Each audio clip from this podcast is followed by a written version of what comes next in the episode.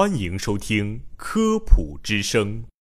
本节目由河南省科协主办，河南省全媒体科普传播中心和洛阳师范学院承办。这又到了晒粮的时候了，那公路晒粮引发的交通事故，究竟谁来担责呢？那么接下来就给大家说几个案例。在二零一一年六月的一天。王师傅无证驾驶二轮摩托车载着妻子行驶在一条县道上，在该路上呢，李师傅在路面晒粮，由于路面上的麦子打滑，加之王师傅驾驶车辆操作不当，造成王师傅摔倒在路边，发生了交通事故，致王师傅和妻子受伤，王师傅经抢救无效死亡。经交警部门认定，王师傅负事故的主要责任，李师傅负次要责任，王师傅妻子无责任，双方协商未果。王师傅妻子和儿女将李师傅和县交通局告上法庭，要求李师傅和县交通局共同赔偿自己的医疗等费用，和赔偿丈夫王师傅的死亡赔偿金、丧葬费、精神抚慰金等费用中的百分之三十。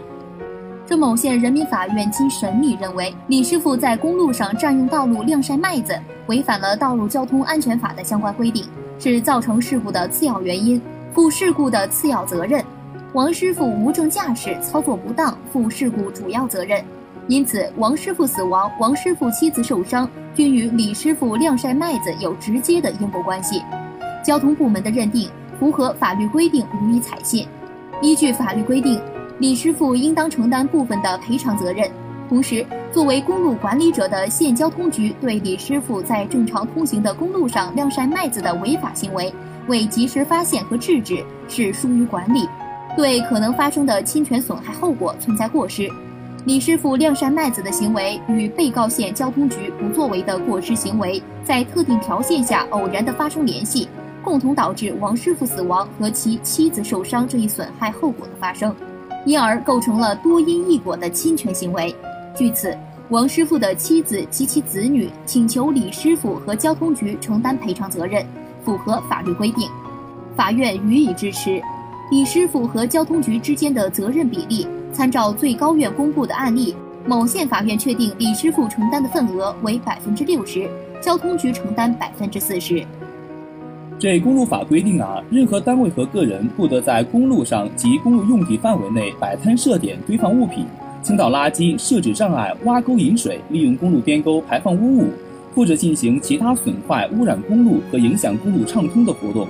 县级以上地方人民政府交通主管部门主管本行政区域内的公路工作，所以说呀，李师傅在公路善良显然违反了该法律的规定。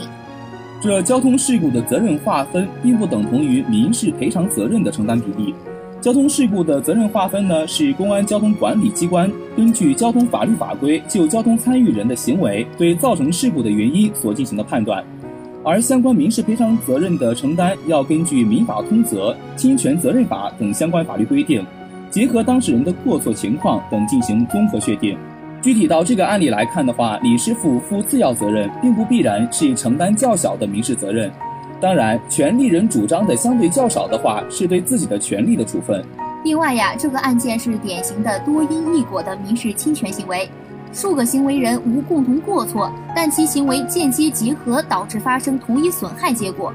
因各行为人之间并无联络，只是因偶然因素使无意思联络人的行为偶然结合而造成同一损害结果，行为人不具备共同过错。所以在确定多因一果行为人承担法律责任时，应当根据过失大小或者原因力的比例，各自承担相应的赔偿责任。二零一零年七月一号施行的《侵权责任法》第八十九条规定了，在公路道路上堆放、倾倒、遗撒妨碍交通行为的物品所造成他人损害的，有关单位或者个人应承担侵权责任。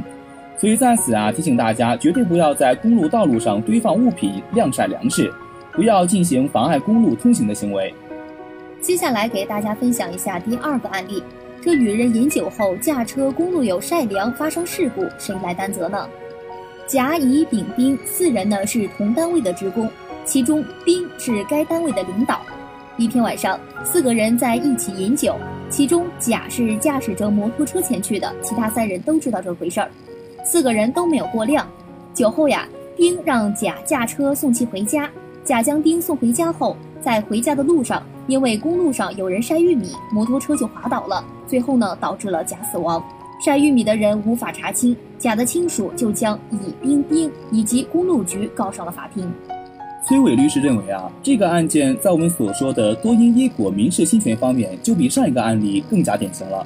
多了一个涉及饮酒的法律责任问题。他们之间不是连带责任，而是一种按照原因、利远近所确定的比例责任。甲自身存在过错，自不必言。乙丙的责任是因为违反了同饮者的注意劝阻义务，是要承担责任的。作为同饮者，明知甲驾驶机动车而没有提醒注意，更没有劝阻，有过错要承担责任。但这种责任显然又小于丁的责任。丁的责任除了上述以外，还有让甲在酒后驾车送其回家更重的过错，要承担大于乙丙的责任。这公路局的责任问题呀，在上一个案件中已经说明了，就不用再说了。所以啊，在饮酒方面提醒大家要注意两个责任问题：同饮者的注意劝阻义务，恶意劝酒者的法律责任。要理性饮酒，不要恶意劝酒；要劝阻驾驶机动车的朋友不要饮酒。在同饮者出现不适药时，要及时进行救助，要将醉酒的同饮者送到家中或者安全的住所等。